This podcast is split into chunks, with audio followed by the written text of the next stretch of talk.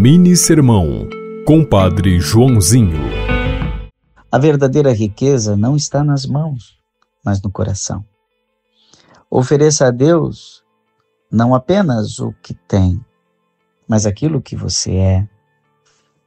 Jesus observava as pessoas fazendo sua oferta no templo e chamou sua atenção uma pobre viúva que depositou apenas duas moedas. E ele comentou: Esta viúva ofertou tudo quanto tinha para viver.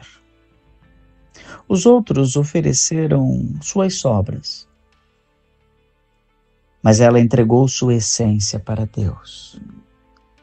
Quando nos aproximamos do altar, devemos ofertar nosso coração, tudo o que somos.